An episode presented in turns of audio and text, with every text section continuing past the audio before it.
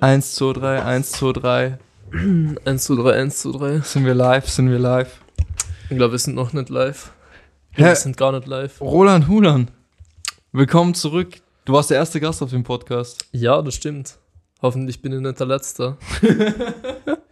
Ja, das wäre richtig sad so. Der, das ist die zweite Veröffentlichung in diesem Jahr. Am ersten ist auch schon einer rausgekommen. Ah, okay, Ja. sehr nice. Was war der letztes ähm, Interview? Die letzte war mit Katharina Raunecker von der ehe- ehemaligen LSV in Kärnten, von der Landesschülervertretung.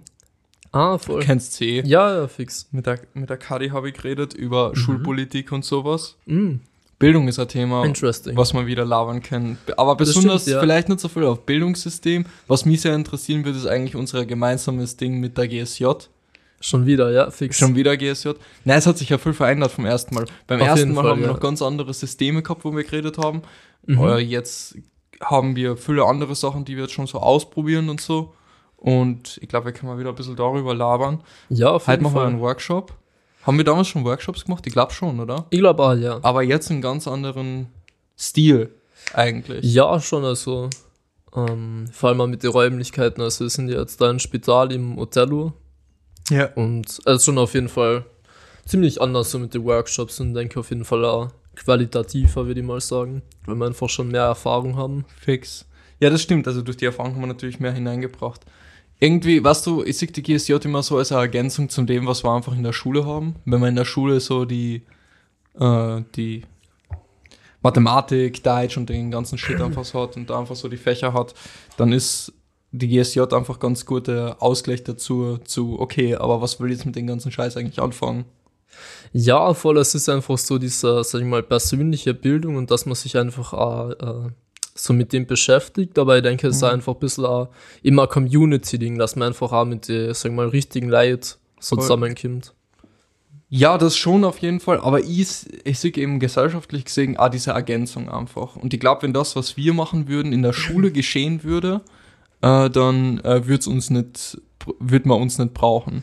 Wobei Ja, ein das- Aspekt, das der- stimmt. Ich denk- ein Aspekt, den wir schon Ja. haben, ist dieses äh, Jugendliche für Jugendliche.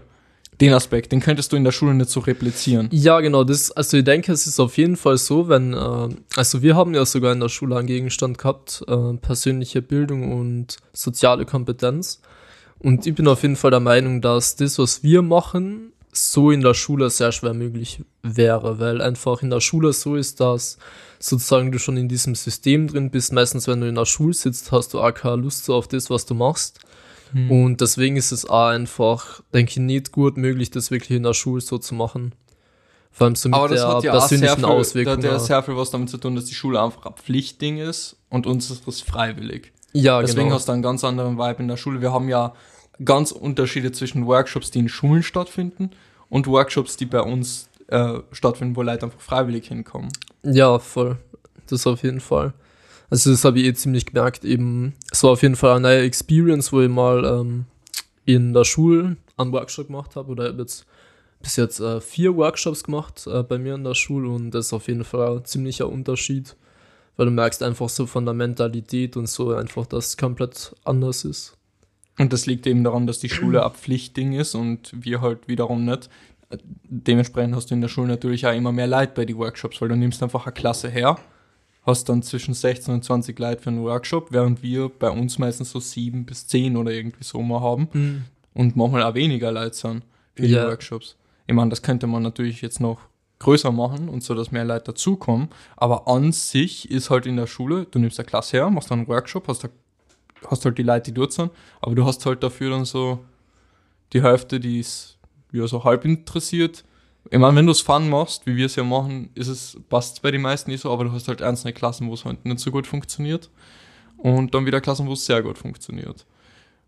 Und das ist eben dieser Aspekt von Schule. Ja, das auf jeden Fall. Und da stellt sich halt mir dann so die Frage, also muss Schule so sein? Mhm.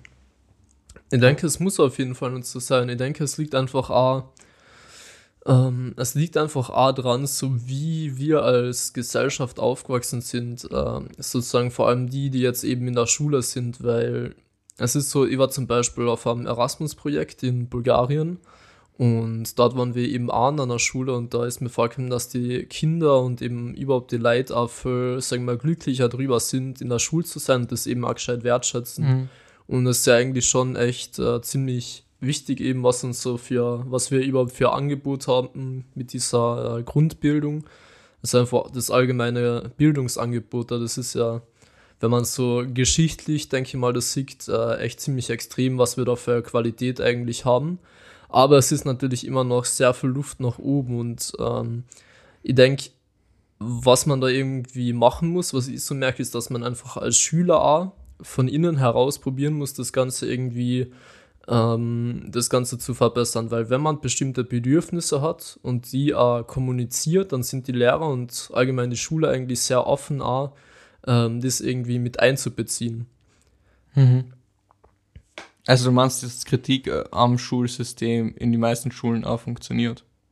Ja, das denke ich auf jeden Fall. Es kommt aber darauf an, wie man es macht. Wenn man irgendwie so sieht, als wäre es irgendwie so ein Kampf zwischen Lehrer und Schüler, ähm, dann denke ich, ist da meistens K-Weg oder wenn man eben. Also Klar, man ja, muss es als Kooperation zwischen allen sehen und ja, dann genau. kann man was verändern. Glaubst du, dass es wirklich so ist? Weil mir kommt vor, viele Lehrer äh, wollen keine Änderung, viele Direktoren wollen keine Änderung.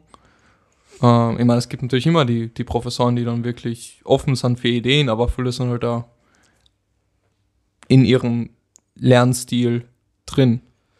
Ja, sicher, sicher. Es sind natürlich, es gibt immer ein paar Ausnahmen. Es sind, äh, es sind eben auch Lehrer dabei, die da irgendwie gar keine Toleranz haben, sind eben oft auch, sagen wir mal, die Lehrer, die schon länger unterrichten, die ja, sagen wir mal, ein bisschen vom Unterrichtsstil, nur von Datenunterricht und so und meistens sowieso schon so ein bisschen öfters zum Beispiel kritische Aussagen machen. Ähm, aber ich denke auf jeden Was Fall. Was meinst du mit so, kritischen Aussagen? Ja, mit kritischen Aussagen.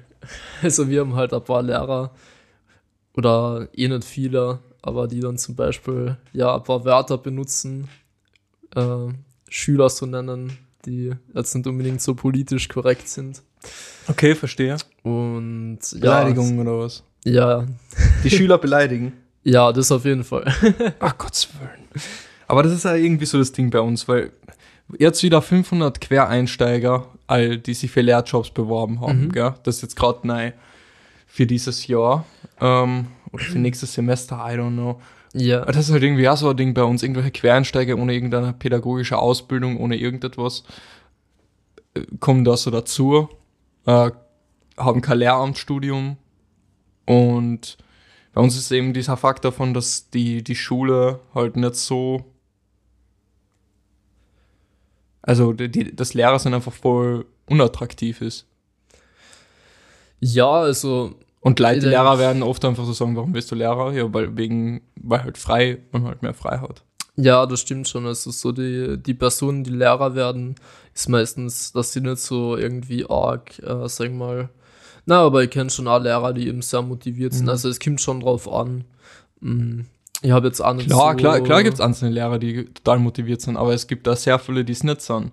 Und es gibt sehr viele Quereinsteiger, die wir einfach deswegen brauchen, weil die Lehrer, weil wir zu wenig Lehrer haben. Und wenn man zu wenig Lehrer in bestimmten Fächern hat, mhm. dann ist automatisch, dass jeder, der sich auch für das Studium bewirbt, da für das Studium genommen wird und dementsprechend genommen werden, die eigentlich gar nicht für den Lehrerberuf geeignet sind. Aber ich bin, ich weiß nicht, ob ich so dem Ganzen zustimme, dass allgemein, also weiß nicht, ob es da eine Daten gibt, aber dass allgemein Lehrer, also Personen, die Lehrer werden, jetzt irgendwie unmotiviert sind und weniger intrinsischer Motivation haben. Nicht allgemein, als, als äh, Leute, die in andere Berufe sind, weil ich denke, es ist eher das Problem, dass allgemein in unserer Gesellschaft nicht so viele Leute äh, sind, die so motiviert bei ihren Jobs dabei sind. Hm. Und ich denke, das ist eben, zeigt sich natürlich auch bei Lehrern oder allgemeine Fachpersonen. Ich glaube zum Beispiel, also ich, da habe ich jetzt auch keine Daten zu, aber zum Beispiel in Finnland, ähm, ich glaube jetzt nicht, dass das da groß unterschiedlich ist, weil da genauso der Kapitalismus breit ist und es im Prinzip der Job mit, mit, mit Arbeit, äh, also Arbeit mit Geld kriegen verbunden ist. Und ich glaube auch, dass es da genauso viele Leute gibt, die ähm, einfach nicht so viel Bock auf ihren Beruf haben. Aber es gibt halt sehr viele Lehrer, die sehr viel Bock auf ihren Beruf haben, weil in Finnland nur jeder Zehnte zum Studium zugelassen wird, weil sich so viele Leute dort bewerben. Ja, das stimmt. Also man kann, so klar, viele, man kann ja. sagen, es ist ein allgemeines gesellschaftliches Problem bei uns, aber du kannst es schon ausgleichen, indem du den Lehrerberuf attraktiver machst. Und das auf jeden Fall. Also im stimme schon so, dass man es attraktiver machen kann. Und ich weiß ja nicht, also ich kenne mich eben nicht aus, wie jetzt genau die Lehrerausbildung und so ausschaut, was da erklärt wird. Ja. Mm, ja, Lass auf unsere Expertise eingehen, lass auf äh, Jugendbildung und sowas eingehen, auf ähm, besonders was die Jugend braucht, besonders auf Selbstverwirklichung. Mhm. Ähm, weil wenn man da wieder zurückkommt von, ja klar, Lehrer und sowas könnte man attraktiver gestalten und so. Und das Hauptproblem, was du irgendwie aufgezeigt hast, ist so, dass, äh, nimm dir ruhig noch ein Wasser. Mhm. Das Hauptproblem, was sich irgendwie aufgezeigt hat, ist ja, dass die Leute einfach nicht wissen, was sie wirklich so machen wollen und dann in Berufe eingeraten, wo sie ja überhaupt keinen Bock eigentlich drauf haben, aber es ist halt irgendwie gerade so eine Möglichkeit gewesen.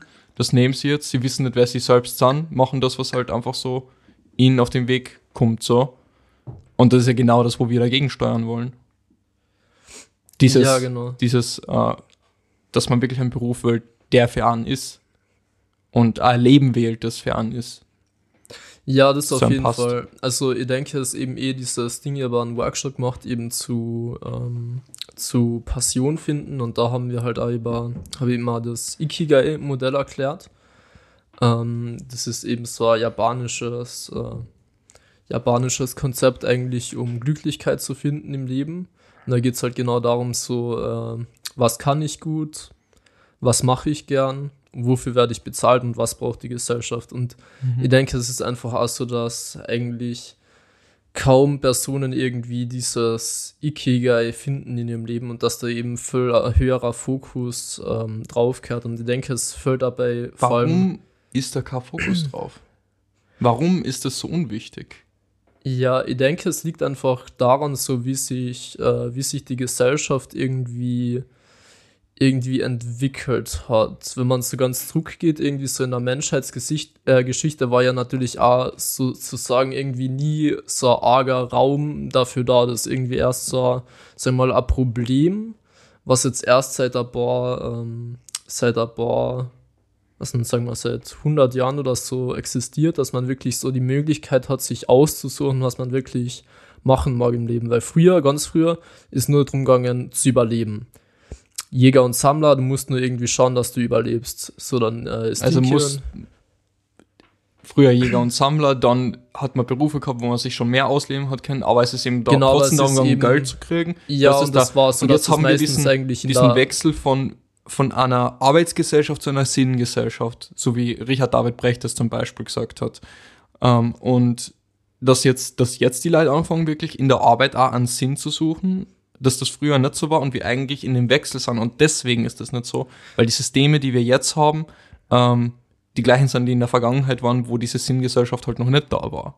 Ja, genau, ich denke, das Okay. jetzt, also ich kenne jetzt genau den Begriff eben nicht Sinngesellschaft, aber eben genau das. Sinngesellschaft ist halt so ein Begriff, den so Richard David Brecht, der Philosoph, so ein Philosoph in Deutschland geprägt hat. Ja, ich meine die Bedeutung davon. Die äh, äh, ein Leben zu leben, das mit Sinn gefüllt ist, auch in der Arbeit. Dass du einen Sinn Ja. hinter deiner Arbeit siehst. Du Genau, willst nicht einfach das. nur Sachen abstempeln, um Sachen abzustempeln und Geld dafür zu kriegen. Du willst Sachen abstempeln, weil du den Sinn dahinter siehst, diese Sachen abzustempeln. Okay, genau, also eben das, dieses, sagen wir mal, vom Ikigai-Modell aus, dieses, äh, was braucht die Welt. Genau. Äh, Im Prinzip jeder will dieses Ikigai für sich finden. Und das ist besonders deswegen, weil unsere Bedürfnispyramide halt ziemlich erfüllt ist. Also wenn man halt nach der Maslow-Bedürfnispyramide geht von Ja, Essen, Sozi äh, Essen, Sicherheit, Soziales, ähm, Mhm. Anerkennung und Selbstverwirklichung sind jetzt bei uns in der westlichen Gesellschaft die meisten beim Punkt Selbstverwirklichung, Selbst, Selbsttranszendenz. Selbsttranszendenz. Sagt man so? Ist das die der, Das ist der- offizielle Begriff? Das, das ist das Allerhöchste, glaube ich. Ich glaube, das ist der offizielle Begriff. Ja, dann hat er Ja. kurz vor seinem Tod noch hinzugefügt. ah, wirklich? Hm. Okay. Ähm, Selbsttranszendenz. Tran Transzendenz. Transzendenz. Ja.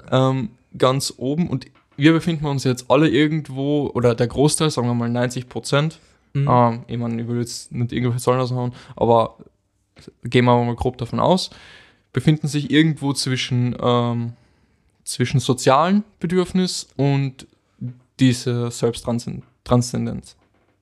Richtig? ja, das denke ich also schon. bei uns jetzt da Ja. in Österreich. Dass das Genau. natürlich in anderen Ländern, in Entwicklungsländern noch ganz anders ist, dass da Sicherheit noch sehr wichtig ist und, und dass diese, dieses ganze Modell natürlich auch Mhm. seine Flaws hat und das nicht so ist, dass nur weil jemand kein Essen hat, das nicht gleich bedeutet, dass er nicht irgendwie äh, eine Passion findet oder irgendwie sowas. Ja, Das bedeutet das jetzt auch nicht unbedingt. Aber so grob davon kann man ja ausgehen. Mhm. Und nachdem wir jetzt alle da irgendwie so bei, diese, bei dieser höchsten Phase sind äh, und jetzt diesen Sinn irgendwie finden wollen, sind es die alten Modelle, die uns daran hindern, dorthin zu kommen.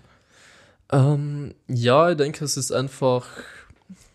Ich weiß nicht, wohin man wirklich, sage ich mal, die Schuld schieben kann. Es ist einfach, es fehlt irgendwie fast jedem von Mhm. uns, sage ich mal, das, dass man einfach ähm, erstmal so auf diese Gedanken kommt. Ich denke mal zum Beispiel, wenn man in der Familie mehr drüber reden wird, in der Schule mehr drüber reden wird, eben über so Dinge. Wenn da mehr Priorität einfach drauf wird, dass drüber nachgedacht wird. Genau. Aber ich glaube, da kommen wir wieder in die Bedürfnispyramide ein. Wenn du 16 bist, interessiert dich halt das Soziale am meisten. Ja, das interessiert am, am meisten, aber ich denke, es ist trotzdem, es merkt jeder, dass eben diese, dass man eben auch diese Bedürfnisse hat, an Sinn zu suchen. Eben und da wirklich das sozusagen diese, ähm, diese wichtigeren Fragen für einen wirklich im Leben zu klären. Und ich denke, dass es wirklich fast in jeder Person äh, drinnen ist, aber einmal ist nur so, dass es auch so ein bisschen ein Tabuthema ist, sondern ein Tabu, man ist einfach nicht gewohnt, dass man drüber redet, über so eine Dinge. Das ist man auch einfach so unverständlich, weil es bei mir einfach schon immer ein Thema war. Ja, Also für mich ist das so schwer nachzuvollziehen. Für eine Person, die halt mit 13 Jahren so außergefunden hat, was, was so die Person, Passion ist wirklich so von der Ja. Person, äh, ist das für mich ziemlich schwer nachzuvollziehen, weil viele eben diese Sinnkrisen und sowas haben. Nach der Matura zum Beispiel, was zur Hölle mache ich jetzt? Gehe jetzt studieren, gehe jetzt ein Auslandsjahr, was mache ich überhaupt? Was studiere ich? Wo will ich weiterhin mit meinem Leben? Das habe ich halt nie gehabt. Und dementsprechend ist das für mich einfach so schwer verständlich.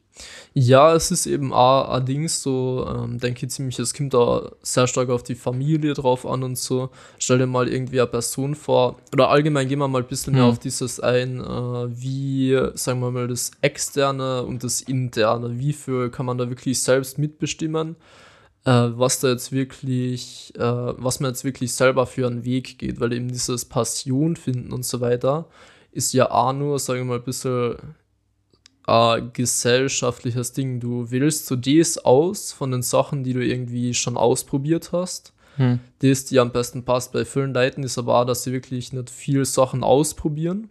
Und es gibt Und- Personen mit instabilen ähm, Persönlichkeitstypen. Zum Beispiel Personen, die high, die hoch in, die, in Kreativität sind, haben meistens instabile Persönlichkeiten. Äh, und das bedeutet dann, dass die halt unterschiedliche Passionen zu unterschiedlichen Zeiträumen haben. Dass Genau, die, die ja. Sachen in den Zeitraum mehr interessieren und die, die Sachen dann wieder in einen anderen Zeitraum. Also dieses Konzept von, es gibt auch Passion und sowas und dem musst du nachgehen und so, das gibt's ja natürlich. Ja, genau. Aber was es gibt, ist ein Sinn, den man finden kann für sein Leben. Das auf jeden Fall. Und da denkt man eben eh, vor allem das, was wir bei der GSJ da eben machen, dass wir uns einfach ähm, so drauf fokussieren, wirklich auch die, sag mal, wichtigere ähm, Probleme sozusagen zu lösen, die eben Menschen haben. Jetzt nicht, ähm, wir sind jetzt, sagen wir mal, wenn man uns als NGO sieht, sind wir jetzt nicht die, die ähm, irgendwie in anderen Ländern so die grundlegenden Probleme lösen, die zum Beispiel in Entwicklungsländern und so vor allem Sachen sind, wie dass Demokratie gibt, dass es überhaupt allgemeine Menschenrechte gibt und so weiter. Verpflegung, ähm, Infrastruktur und so. Genau, genau, sondern bei uns ist es eben schon vorhanden und wir müssen jetzt einfach schauen, wie man sozusagen die Sachen, äh, Probleme löst, wie zum Beispiel, ähm, wie zum Beispiel, sagen wir mal, dass Leute einfach einen Sinn finden im Leben, dass man Ja. sich äh, gegenseitig unterstützt, dass man halt an seine Ziele arbeitet und so Ja. weiter, weil fast jeder, was ein gutes Beispiel ist, zum Beispiel Neujahrsvorsätze oder sowas, das macht ja jeder. Jeder mag irgendwie weiterkommen in seinem Leben, aber es fällt eben meistens irgendwie so die richtige Motivation Ähm, dafür. richtige Motivation. Ich denke, es fehlt die richtige Umgebung, die richtigen Personen, die richtige Community sozusagen, die einen Mhm. umgibt, weil ähm, selber mit Motivation kommt man eben nur zu einem gewissen Grad weiter. Und wenn man eben, sagen wir mal, Naja, ich würde sagen, so Motivation kommt von, von den Umkreis. Wenn du die Motivation Ja, hast, dann genau. kommst du schon weiter, so. Aber du, der Umkreis motiviert. Genau, genau, das, was sie eben machen. Also, dass eben so vor allem diese Umgebung, die Leute, äh, die Leute, mit denen du halt was machst und vor allem, was du auch mit den Leuten machst, ganz wichtig ist, weil sonst so normal, was macht man als Jugendlicher so mit seinen Freunden? Man zockt irgendwie Sachen, ich meine, vielleicht macht man Sport und so, das ist auch gut. Ähm, Klar, aber halt man macht halt viele Sachen, was einfach socially en engaging ist. Ja, voll. Man macht einfach solche Sachen, aber jetzt nicht wirklich so entwicklungsmäßig etwas Großartiges. Ja. Natürlich auch wieder wichtig für die Entwicklung, weil man lernt, wie man sozial mit, Mhm. wie man sozial mit Menschen umgeht. genau, aber wie. Man kriegt Feedback von, von den Menschen um sich, um sich herum die Zeit. Genau, genau. aber wirklich es ist konkret daran genau, zu und das arbeiten, ist das genau gibt's nicht. n- gezielt dran arbeiten, weil wenn ihr jetzt sagen würdet, ja, ich würde gerne irgendwie meine Social Skills verbessern, dann ist man da, denke ich, viel besser dran, wenn man Mhm. sich zuerst mal irgendwie zum Beispiel die Wissenschaft anschaut und so irgendwie Tipps holt und so weiter und Mhm. dann das irgendwie konkret umsetzt, eben auch mit smarten Zielen und so weiter. Also diese Zielsetzung und dran arbeiten, denke ich, das ist einfach extrem wichtig und das machen eben wenig Leute, weil ja, weil es eben noch nicht so wirklich drinnen ist in der Gesellschaft. Mhm. Mhm. Und das hängt wieder zusammen damit, dass wir jetzt einfach übergehen in eine andere Gesellschaft. Ja, und weil, denke ich, auch einfach, ich meine, es ist eh, es gibt eh jetzt diese, ähm, sagen wir mal, Self-Development, äh, Self-Development-Branche, die eigentlich jedes Jahr ziemlich am wachsen ist und die ja schon ziemlich groß ist. Und da kennen wir jetzt zum Beispiel aus Amerika die verschiedenen Coaches und so Sachen. Ja. Und es ist schon, es wird schon immer groß und fast die meisten Leute beschäftigen sich schon ein bisschen damit. Ja. Mm, Aber es ist eben immer noch nicht, denke ich, denke ich dort so, wo es sollen sein, äh, sollen sein, sein sollte. so, Ja, genau. ja. Das stimmt, es ist nicht so groß, wie es sein sollte, aber auch diese Self-Development-Community hat auch ihre toxischen Seiten. Ja, mit, genau, mit, das auf mit jeden der, Fall. Mit der Hustle-Culture, wo es einfach darum geht, hart zu arbeiten, um hart zu arbeiten. Ja, und auch und auch mit, mit viele Tipps, die einfach tausendfach rübergebracht werden in tausenden verschiedenen Büchern. Und im Prinzip ist sehr viel Theorie mit dabei, dass du halt sehr viel Bücher liest, aber Ja, wenig genau. dann umsetzt. Genau, genau. Und das ist ja auch wieder ein Problem. Ein großes Ding, genau. Es gibt aber auch, denke ich, es gibt zum Beispiel Online-Communities und so Sachen, denen man beitreten kann, was natürlich auch hilfreich ist. Aber da ist halt einmal das Problem, ähm, dass oft auch so eine Sachen irgendwie dann auch so kultmäßig sind und sowas. Ja. Und äh, zum Beispiel gibt es ja auch diese Multilevel-Marketing-Sachen und so, die ja oft extrem mit- Self-Development verbunden sind und das ist halt auch einfach ein Riesenproblem. Mhm. Und genau. Ich, ist es Beziehungsweise die Pyramidensysteme. Also Multilevel-Marketing an sich ist Genau, ja, ja. Äh, einfach eine Marketingstrategie, die sehr oft verbunden ist mit dem Pyramidensystem. Ja, genau, genau. Voll. Ja, genau. Ähm, irgendwo haben wir jetzt ausgehakt bei der ganzen Co Conversation. Mhm. Darauf würde ich aber eigentlich gern wieder, wieder zurückkommen. Und Über, wir haben gerade viel über Bildung oder über wir Bildung haben wir sehr viel geredet und sehr viel über äh, einfach über, über Schule und die Ergänzung zu der Schule mit unserer Organisation. Ja. Vielleicht, dass wir mal drüber reden, welchen Markt wir abdecken. Mhm. Weil ich glaube, das ist eines von den faszinierendsten Sachen. Stellen wir uns vor, man errichtet jetzt für, einfach für die Zuhörerinnen und so.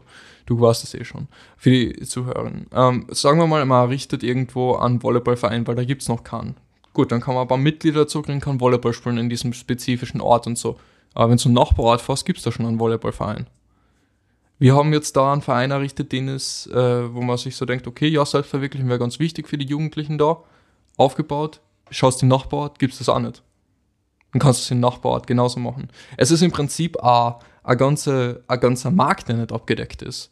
Weil das Einzige, wo sich diese Jugendlichen das holen können, diese Selbstverwirklichung, ist in Online-Communities und mit Büchern. Und ich meine, es gibt natürlich Kurse und sowas. Wenn du reich bist, kannst du ja die Kurse leisten. Und bei uns ist das im Prinzip eine gratis Ressource. Mhm. Weil ich persönlich ganz, ganz daran glaube, dass man Jugendlichen so viel wie möglich finanzielle Unterstützung geben muss und Bildung einfach so leistbar wie möglich sein muss. Und das ist bei uns ja die Tatsache. Das bedeutet, das ist der interessante Part bei uns. Was passiert, wenn man dieses, dieses Ganze, was es für tausende Euro und so zu verscherbeln gibt, was, wenn man es gratis macht? Und den Leuten zur Verfügung stellt, die nicht das Geld dafür haben. Dann bringst du es auf eine große Skala hinauf. Dann sind es nicht mehr die Top 1%, Top 5%, die sich das leisten können, sondern grundsätzlich einmal alle. Und ich glaube, jeder hat ja das Recht und, wobei wir brauchen gar nicht von Recht sprechen, jeder ist doch am besten einfach dran und ist auch für sein Umfeld am besten dran, wenn er das macht, was er machen will. Ja, ich meine, du gehst da immer ziemlich auf das ein, das machen, was man machen will. Ich meine, dieser ähm, berufliche Aspekt und so. Nicht nur der berufliche Aspekt, alles, was man machen will. Okay, zu wissen, einfach Ziele allgemein. Ziele, äh, generell zu wissen, wer man ist und dann accordingly dazu zu handeln. Okay, ich weiß, ich bin die Person, der das und das wichtig ist. Ich bin high in, ja, wenn man zum Beispiel einen Ocean Personality Test hernimmt, ich bin hoch in, äh, äh, in Openness, in Offenheit. Ich bin äh, niedrig in Neurodivergenz oder sowas. Wenn ich das weiß, wenn ich solche Sachen einfach weiß über mich, dann kann ich accordingly dazu handeln. Dann weiß ich, okay, ich bin wahrscheinlich ein kreativerer Mensch. Oder wie man das noch viel praktikabler machen kann, ist, wenn man in die Kindheit zurückschaut. Okay, was ist mir schon immer leicht gefallen als Kind? Zum Beispiel, was mir immer leicht gefallen ist, ist Strukturen zu entwickeln. Ähm, ich habe immer Games entwickelt mit irgendwelchen Strukturen drin und sowas, mit Regeln und so weiter, die miteinander interagiert haben und sowas. Und das ist mir schon immer sehr leicht gefallen und das ist auch Teil von mir auf jeden Fall. Ja. Und genau diesen Teil von sich zu verstehen und dann in alles mit einzubringen. So. Zu wissen, was für Partnerschaften man braucht, was für Freundschaften man braucht, was man für, was für Arbeit man braucht. Eigentlich. und, und was man für sich selber braucht, denke ich vor allem. dass ja, und Hobbys und was man halt. Ja, stimmt, was man auch noch des Weiteren, immer an Freunden und sowas brauchst du schon für dich selber. Das ist ja. Ich meine, ich meine nur immer auf diesen, äh, ich meine diesen psychologischen Part, sagen wir aus Sachen wie Meditation, Journaling, Selbstreflexion und so weiter. Das ist einfach äh, über bestimmte Sachen nachdenken, sich weiterbilden und das Ganze. Ja. Ja. Ich denke eben, genau das ist eben ein riesen, äh, ein riesen Part so von Mhm. dem, was wir machen und so. Eines der Sachen, die wir eben äh, hauptsächlich ja ansprechen. Voll. Aber was ich auch wieder als ein großes Problem sehe in der Jugend, ist eben dieses, dorthin zu kommen, wo wirklich Selbstverwirklichung für sie wichtig wird, Mhm. ist bei den meisten halt nach der Matura. Weil ich glaube einfach deswegen, weil es von der Schule nie angesprochen wird. Und eigentlich bräuchtest du diese Selbst, diese Entwicklung, auszufinden, wer man selbst ist und sowas und was man halt machen will, schon davor, weil du wählst ja schon Schulen davor, die dein Leben bestimmen. Also Ja. allein schon von der Volksschule außer entscheidest du schon, okay, geh in die Mittelschule oder geh ins Gymnasium. Was kann ich machen? Und das hat schon extreme Auswirkungen auf dein weiteres Leben und das, was du bist. Da ist aber eben auch die Frage, ich glaube, in diesem Alter ist auch noch nicht unbedingt so das, dass man wirklich selber so arg drüber Da wird man noch mehr geprägt wahrscheinlich, Genau, da gell? wird man noch viel mehr geprägt. Das ist dann Aber- wirklich erst ab, denke ich, so äh, um die 15 Jahre oder so, denke ich. Ich würde schon sagen, bei der Wahl von der Oberstufe ist es schon sehr wichtig. Mhm. Das stimmt, da, ich denke da, ja, äh, ich meine ich mein nur damit, dass eben ab, äh, ab 15 oder so 14, 15 die Leute irgendwie so ein bisschen mehr drauf kämen, dass sie irgendwie so auch wirklich ein bisschen mehr nachdenken über so die, ähm, die Konsequenzen von dem, was sie so für Entscheidungen treffen. Ja, aber mit 15, 16 äh, sind trotzdem noch die wenigsten dazu bereit, wirklich aktiv etwas zu machen. Genau, mit äh, 30 aber oft. Also ich denke, das Ich glaube aber, den, ich sehe einen großen Anstieg an Leuten, die einfach mit äh, wirklich so Lebensrichtungen und sowas suchen mit 18, mit 19. das stimmt nach der auf Matura. Fall. Das stimmt auf jeden Fall, ja. Und deswegen, das ist halt schade.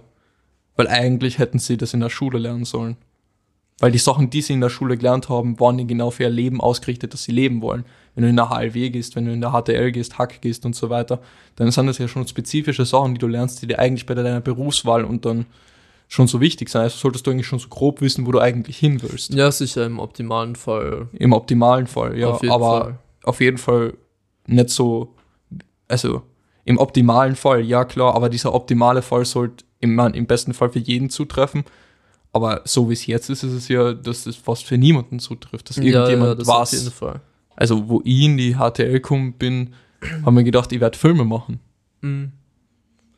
Ja, also in der HTL Filme machen oder allgemein später. im Leben. Später, später im Leben, Filmemacher werden.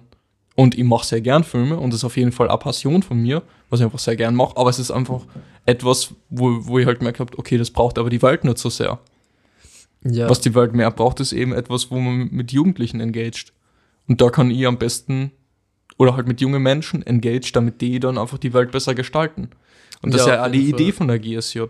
Okay, wir nehmen Jugendliche her, versuchen denen so ein glückliches Leben wie möglich zu Mhm. geben, damit die die besten Auswirkungen auf die Welt haben, um die Welt glücklicher zu machen. genau, genau. Ich denke, das ist eben auch ein wichtiger Part, dass man eben in der GSJ dann oder allgemein so ähm, dann auch mit seinem Umfeld, wiederum mit dem, Ja. wenn man selber glücklich ist, ist und so weiter und diese Werte ein bisschen mitkriegt. Ich denke, bei uns ist schon auch, dass wir diese äh, allgemein bei uns in der Community diese Werte von, ähm, sagen wir mal, Zusammenhalt, dass man eben auch irgendwie, ähm, dass man eben sich auch für andere Leute engagiert und so, dass das schon wichtig ist. Und ich denke, da kann eben auch was Großes draus Ja. entstehen, dass es einfach äh, viel mehr Jugendliche gibt, die ja aktiv sind, die ja aktiv äh, zum Beispiel ihre Schule mitgestalten, aber auch einfach, ähm, was nun zum Beispiel auch irgendwie in andere Länder irgendwie helfen, ähm, da Probleme zu lösen und das eben, was die Gesellschaft braucht, Leute, die irgendwie aktiv sind und Ja. die große Probleme lösen. Und du kannst nur Probleme lösen in der äußeren Welt, wenn du deine eigenen Probleme gelöst hast, zuerst einmal. ja, meistens, ja. Generalisiert jetzt. Ja, voll. Natürlich gibt es Ja, ja, sicher, Aber sicher. grundsätzlich ist es Mhm, so, wenn auf du, wenn du nicht weißt, wer du selbst bist, wenn du deine Probleme nicht behandelst, bist du halt die ganze Zeit mit dir selbst beschäftigt. Ja, Aber wenn du die einigermaßen im Griff hast oder zumindest schon Lösungsrichtungen warst, weißt du, ja. nicht einfach irgendwo mit in voller Panik umstolzierst, so, Mhm. ähm, dann, dann kannst du Lösungen für die Welt finden. ja, auf jeden Fall. Dann ich kannst du Probleme lösen. Das ist auch wichtig, wenn ich so sagen Voll. würde, irgendwie, dass man nicht durchs Leben stolpert. Kannst du ja gern so zurücklehnen und das Mikrofon weiter zurücktun, wenn es Ja, angenehmer voll, für dich ist. Aber ich finde es eigentlich eher angenehm. Ja, fix, wie, wie du willst. Ja, voll.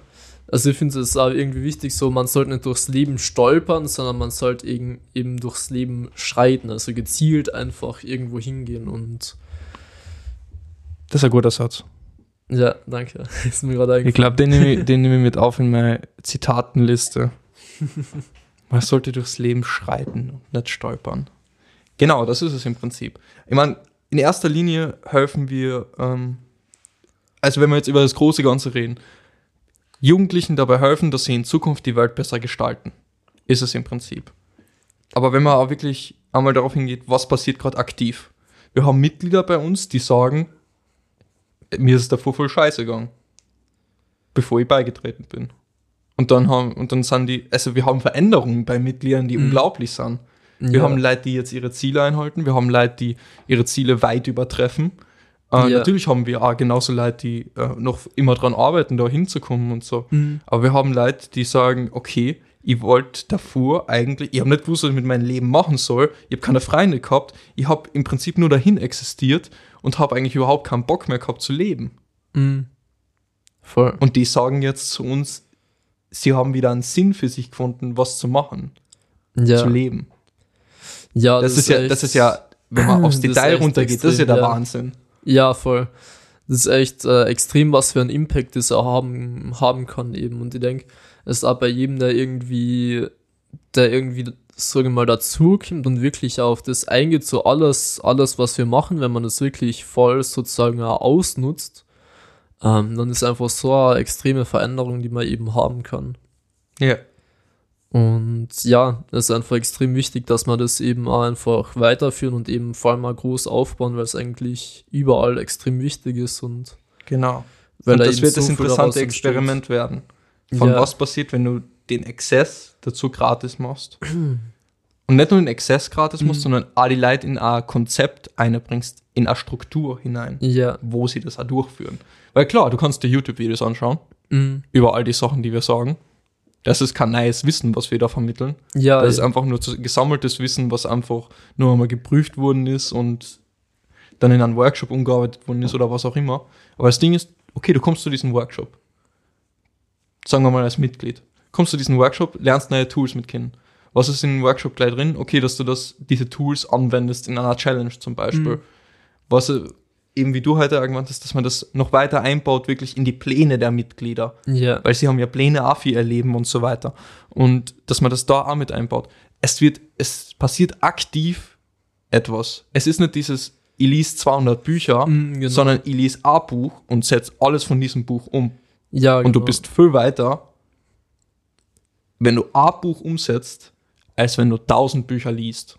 Ja, voll. Und vor allem auch dieses eben einfach auch dranbleiben, so das, also, was sollten wir allgemein vielleicht kurz erklären, was wir genau bei der GSJ machen oder was? Ja, du kannst noch mal Sachen gern sind? so, kurz so eingehen. Stellen wir uns einmal so vor, okay, ich bin jetzt ein Mitglied, das jetzt frisch so dazu kommt. Ich habe den Workshop cool gefunden über äh, Zielsetzung. Ja, voll. Den Neujahrsworkshop habe ich cool gefunden. Okay, komm dazu, sag so, Roland, mich interessiert das, was passiert als nächstes? Ja, also was wir eben haben, wir haben Workshops, äh, wir machen mit den Mitgliedern einzelne Pläne, wo man einfach dann wirklich überlegt, so. Voll, also das ja, Erste, was, wir? passiert, ist eigentlich ein Plan, Es, genau, der erstellt wird. genau, ein Plan, der erstellt wird, wo man einfach dann ein bisschen mehr drauf eingeht, so, was mag ich wirklich im Leben machen, was sind so meine größeren Ziele und dann eben wirklich hast du dahin zu gehen, dass man jetzt konkrete Ziele setzt, smarte Ziele, die man dann einfach wirklich, wo man aktiv dran arbeitet. Und da haben wir dann Und eben Smart steht für spezifisch, messbar, attraktiv, realistisch, terminisiert. Ja, genau, das ist einfach so, dass man gescheite Ziele setzt, sozusagen. Ziele. Genau, und ähm, was auch eben ist, ist das mit den Interessen, dass wir schauen, was Ja. du so für Interessen hast, was dann eben im größeren Sinne, wenn der ganze Verein größer ist, wenn mehr Leute dabei sind, äh, ziemlich viel bringt, weil du dann eben auch Leute nach verschiedenen Interessen ähm, vernetzen kannst. Ja. Das heißt, es wird dann auch eben ein extrem wichtiges Networking-Tool werden. Aber stell mal, also stellt man sich wirklich so vor, wenn man das so Schritt für Schritt durchgeht als Mitglied. Man ist so zuerst, man macht dieses Assessment, den Plan erstellen, was für Ja. Interessen habe ich, alles aufstellen und so. Sagen wir mal, ich weiß noch gar nicht, was ich machen will, dann sind deine ersten Schritte einmal auszufinden, was du machen willst. ja, genau. Bla bla bla, dann bist du da drin, okay. Freitags mache ich einen Workshop, Montag mache ich, auch, mache ich ein Community-Meeting, wo ich meine Ziele bespreche, meinen Plan bespreche, äh, wöchentlich einfach so. Ja. Dann gibt's wieder Events, wo man halt Partys macht und wo man einfach socially engaged und Mhm. einfach verschiedenste Sachen, Eisbaden geht, was wir jetzt im Winter öfters äh, gemacht haben, machen werden. Genau, ja. Und- äh, Challenges, wo man einfach dann wirklich auch Ja. von den Workshops aus und so dann einfach wirklich, äh, sag ich mal, dass du irgendwie, Ja. Was wäre denn ein Beispiel für eine Challenge? Ja, jetzt, jetzt, kommt, jetzt kommt die Vegan-Challenge und dann kommt danach äh, äh, Seeking Discomfort Challenge. Genau, Und- also das ist eben auch noch so, so ein Teil, wo man dann einfach wieder konkrete Sachen hat, wo man dann auch Ja. Leute hat, die sich, mit denen man immer zusammenarbeitet, wo man dann so schaut, ja, wie bist du da weitergekommen und so. Ja. Und denkt, das ist einfach extrem wichtig und einfach, dass man so mit anderen Leuten über seine Ziele redet einfach. Und Ja. was wir auch noch haben, ist natürlich, was wir dieses Jahr schauen werden, dass äh, für Erasmus-Projekte und so Leute ermöglichen, irgendwo hinzureisen, Neues dazu zu Ja, lernen. also ich meine, das ist alles Konkrete, Und, ja. was wir irgendwie so machen, gell? Und das kommt dann alles, das wird dann alles an irgendwelche, äh, das wird dann alles gemacht und das ist ein Konzept, das man im Prinzip in, jeden, äh, in jeder Stadt zum Beispiel so durchführen könnte. ja. Und wie siehst du uns? Siehst du uns als, siehst du uns irgendwie so als Partner zu Schulen? Siehst du uns als Alternative zu Schulen? Als was siehst du uns? Na, also Alternative würde ich jetzt nicht sagen. Ja. Weil stell dir vor, du gehst in die Schule, sind nur gesagt, das ist ein ganz anderes Ja, wie siehst Ding. du uns? Ich würde uns sehen als, ähm, als, ja, Partner von Schulen, das schon. Also einfach als Organisation, die eben das anbietet, oder nicht Organisation, Community eigentlich. Ja. Dem probiert alles anzubieten, was irgendwie für, um zu einem glücklichen Leben hinzukommen, wichtig ist.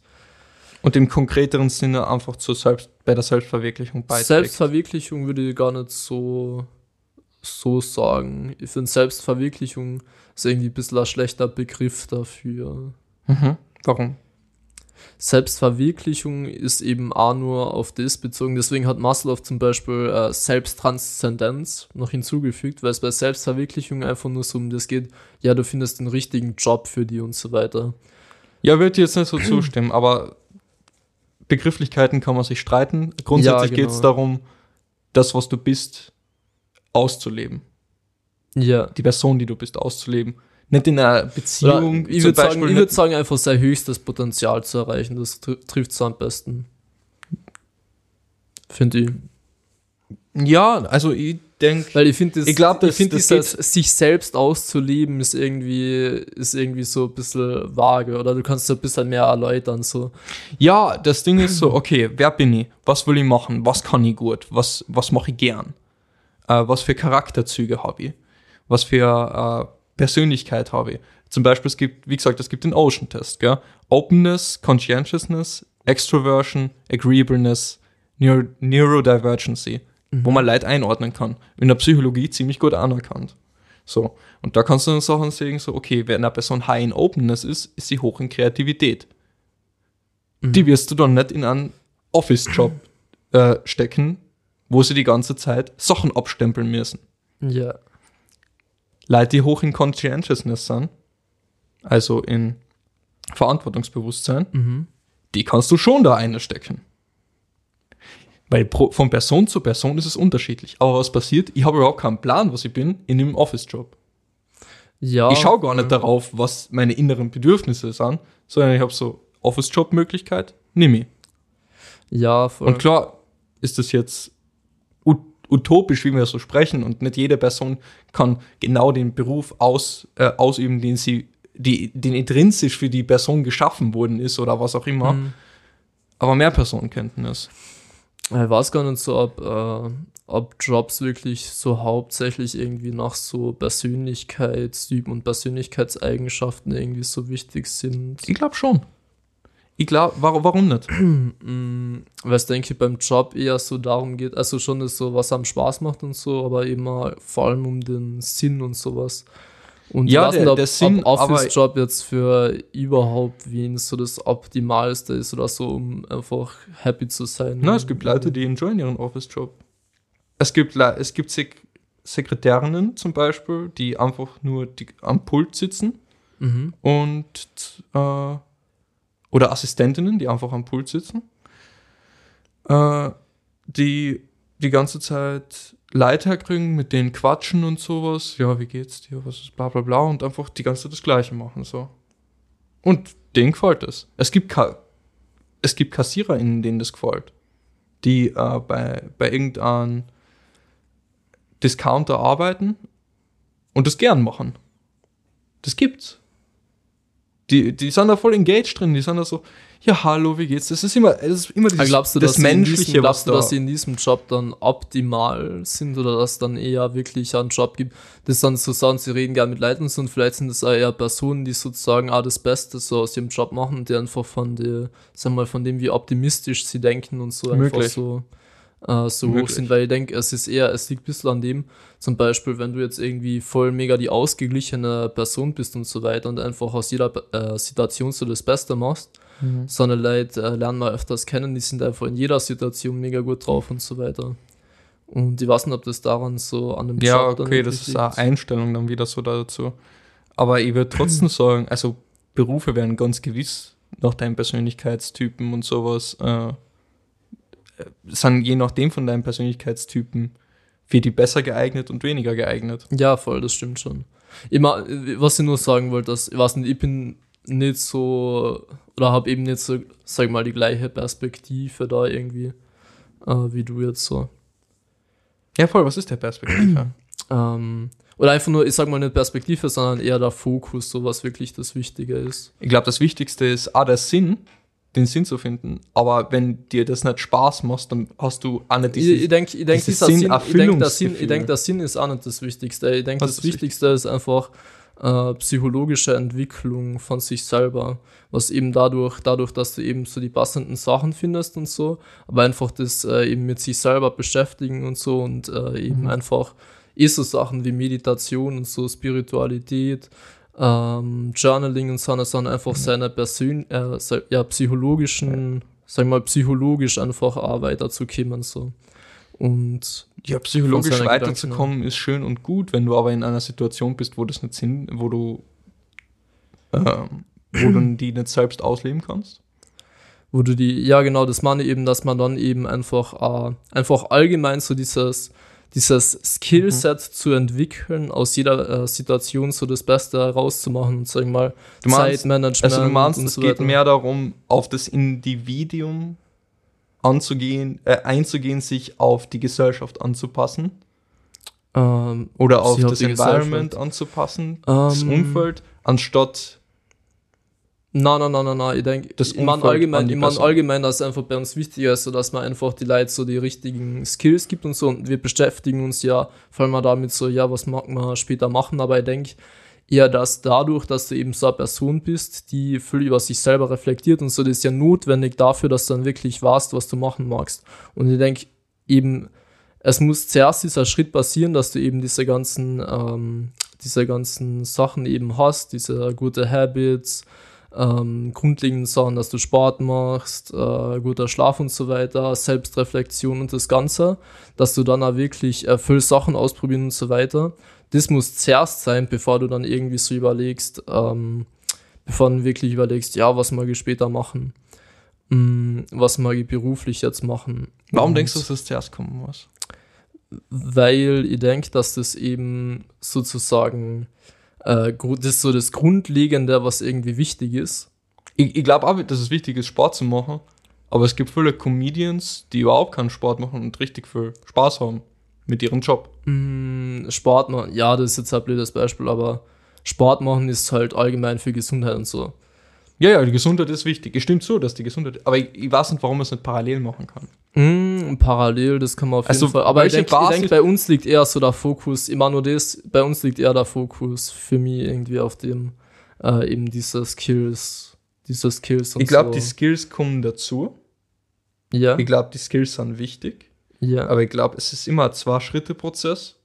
Erstens, du musst die Basis haben, du musst wissen, wer du bist. Du musst wissen, was du willst.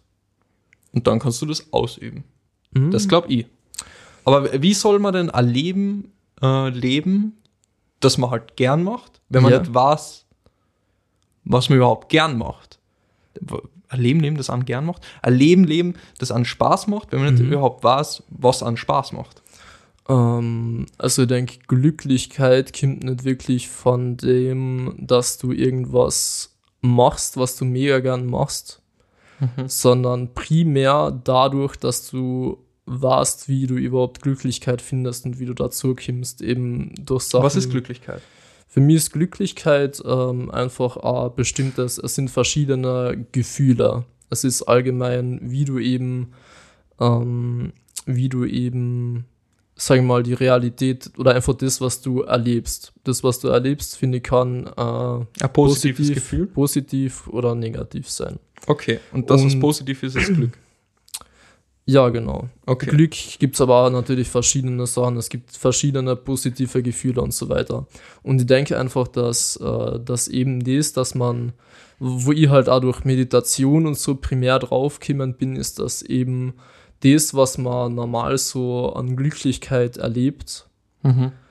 ähm, so in dem Rahmen der Glücklichkeit, die möglich ist, wirklich nicht sehr groß ist. Und eher Aber kennst Ja, du minimal. Studien dazu oder so irgendetwas? Was passiert, wenn man Studien? diese höhere Glücklichkeit erreicht? Was ist da? Gibt es da ein ähm, anderes Chemikal oder Chemikalienkombination, Andere- die, sie, die da ähm, ausgestoßen wird? Oder Ich weiß nicht, ich glaube, derzeit ist die Forschung noch nicht so weit, dass sie genau die Chemikalien und sagen wir mal die Menge dieser Chemikalien feststellen können, aber sie können Mhm. verschiedene Aktivitäten von Hirnbereichen und so äh, feststellen. Sie können feststellen, dass sich wirklich auch ähm, das Gehirn an sich, die Strukturen so, glaube ich, ein bisschen, äh, ein bisschen verändert und eben so eine Sachen. Und genau das. Und Weil- ich denke, so einer Person, sagen wir mal, allgemein sowas wie zum Beispiel ähm, wie zum Beispiel die, das, dass man eben Mindfulness, also so Achtsamkeit übt.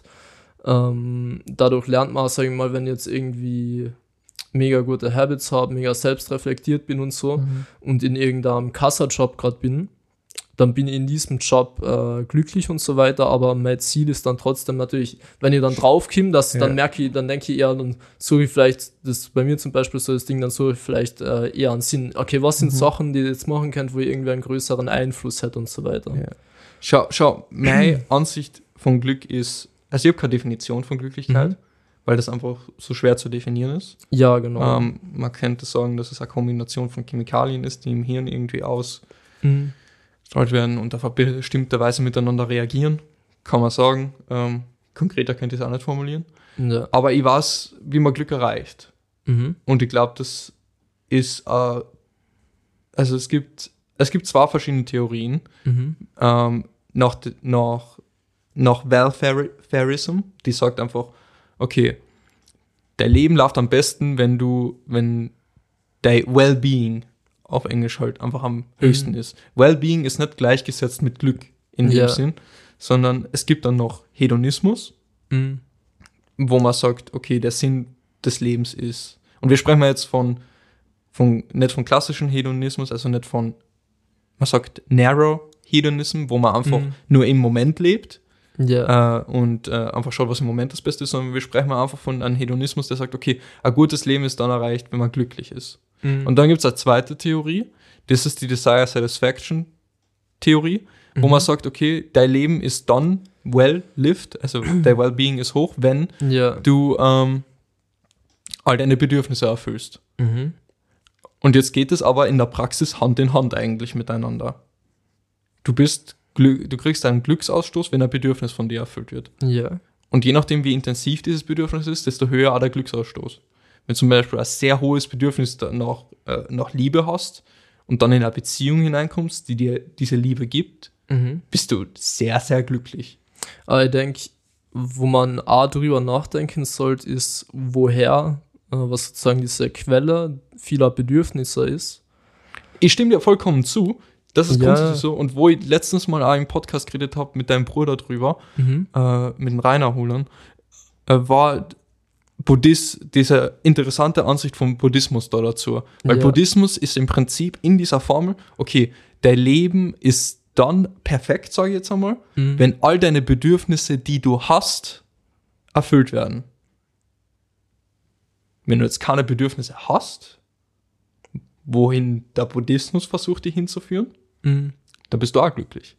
Weil du hast kein Bedürfnis, das erfüllt werden muss. Genau, und ich würde sagen, glücklicher, so. Oder ich meine, es ist ja. es Klar, man kann jetzt drüber streiten, Ich, mein, ob da nein, richtig. ich, mag nur, ich mag nur kurz was sagen, und zwar das, was ich selber, also jetzt durch, äh, sagen wir mal, persönliche Erfahrung, was ich eben durch Meditation und so erlebt habe, ist, dass eben dieses Glück oder sagen wir mal diese positiven Gefühle äh, noch extrem intensiver Mhm. das ist eine andere Art äh, von positive Gefühle, aber es ist viel angenehmer und so weiter, sind als jetzt das Glück, was man irgendwie durch normale Bedürfnisbefriedigung ähm, erlebt. Sogar das, wenn man jetzt irgendwie, sagen wir mal, so, das, das Beste, was ich je erlebt habe, war Meditation. Aktive Meditation, das kann ich nur sagen. Und Ich glaube, da muss man die Erfahrung dafür gemacht haben, um das nachvollziehen zu können. Genau, das auf jeden Fall. Und das ist eben, ähm, es ist eben so, dass, ähm, dass einfach die deswegen dem Ganzen mit dieser Bedürfnisse erfüllen und so, dass sie halt eher, sagen wir mal, an anderen, Fo an Fo meinen Fokus woanders hinlegt. Ich meine, das ist eh gut, dass das so ist und dass wir im Vorstand von dem Verein unterschiedlicher Meinungen dazu sind, Mhm. weil das dann eben miteinander ausgeglichen wird und im Verein alles Ja. so gut wie möglich abgedeckt wird. Voll. Erzähl mir von der Erfahrung. Ähm, von der Meditation, ja, es war einfach, ähm, sag ich mal, äh, sehr, also ich bin einfach, äh, das war zu der Zeit, wo ich eben mehr meditiert habe und so äh, und öfters auch länger meditiert habe. Und dann habe ich einfach einmal, einmal mich hingesetzt, habe habe mir gesagt, so ja, okay, jetzt setze ich mich mal eine Stunde so hin zu meditieren. Und ich habe äh, eben dann einfach, ähm, was habe ich für eine Meditationsart gemacht? Ähm, ich glaube eh zuerst meinen Körper so beruhigen, auf meinen Körper verschieden achten und so. Und dann habe ich ja bestimmtes, ähm, bestimmtes Mantra wiederholt. Ähm, So ham.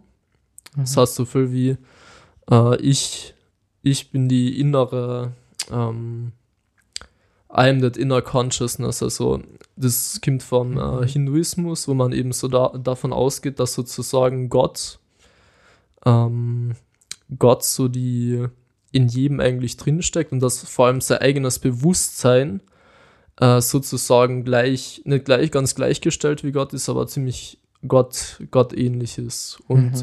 dieses Bewusstsein ähm, kann man nur wirklich erleben, wenn man seine Sinne ausschaltet und so weiter und sich eben voll darauf fokussiert und sich damit verbindet. Mhm.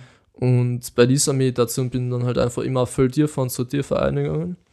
Und dann bin ich halt auch so dorthin gekommen, wo ich einfach, sagen wir mal, ziemlich extreme innere Ruhe erlebt habe, die ich so noch nie erlebt habe. Das war so, als wären auf einmal, als wäre normal immer, äh, sagen wir mal, mein Geist eine Wolke, die irgendwie sich so, ja, einfach wie eine Wolke, vielleicht auch noch Regen und so. Also Und das war dann so wie ein klarer Himmel, sage ich mal. Wow.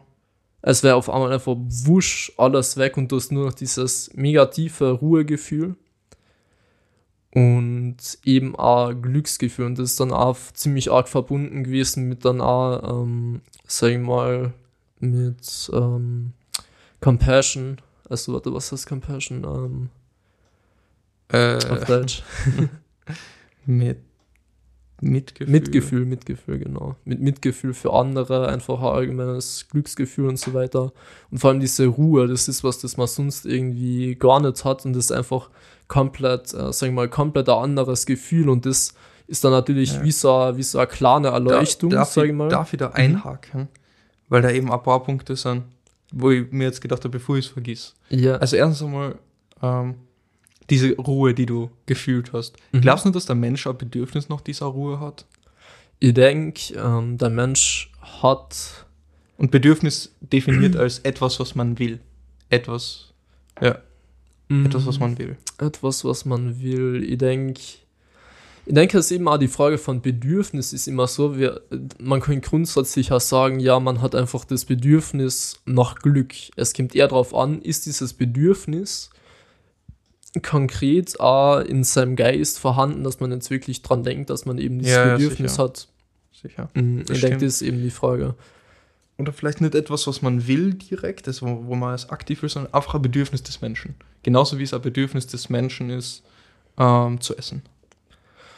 Ähm, Genauso wie es ein Bedürfnis des Menschen ist, einfach sich zurückzuziehen. ein Bedürfnis des Menschen, in sozialen Gruppen zu sein.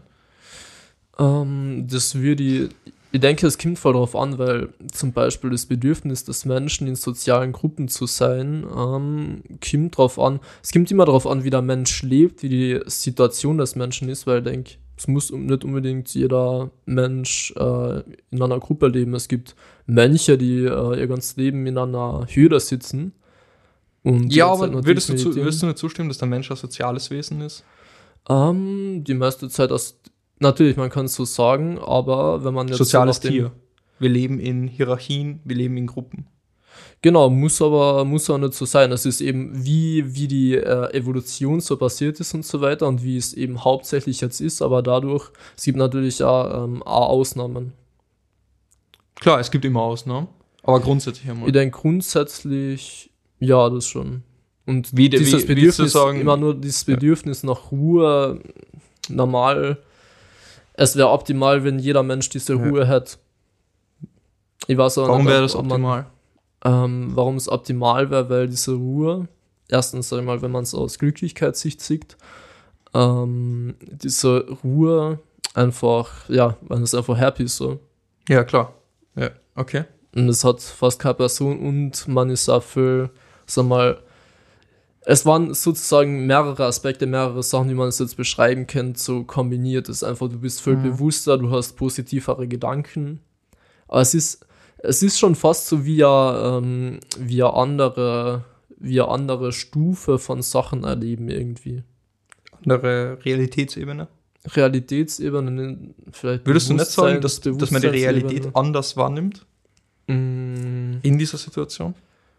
Ja, das, Dass du an, ne- das vielleicht, schon. dass du eine neue Facette entdeckst, äh, einen höheren Raum.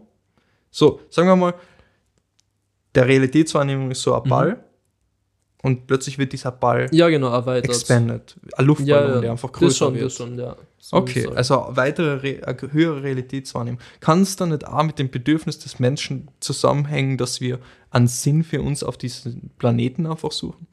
Nicht nur im Sinne von, Mhm. wir brauchen mal einen Sinn für, äh, der uns irgendwie erfüllt, Menschen zu helfen, was Mhm. die meisten Sinne ja sind, also, Ja. ne?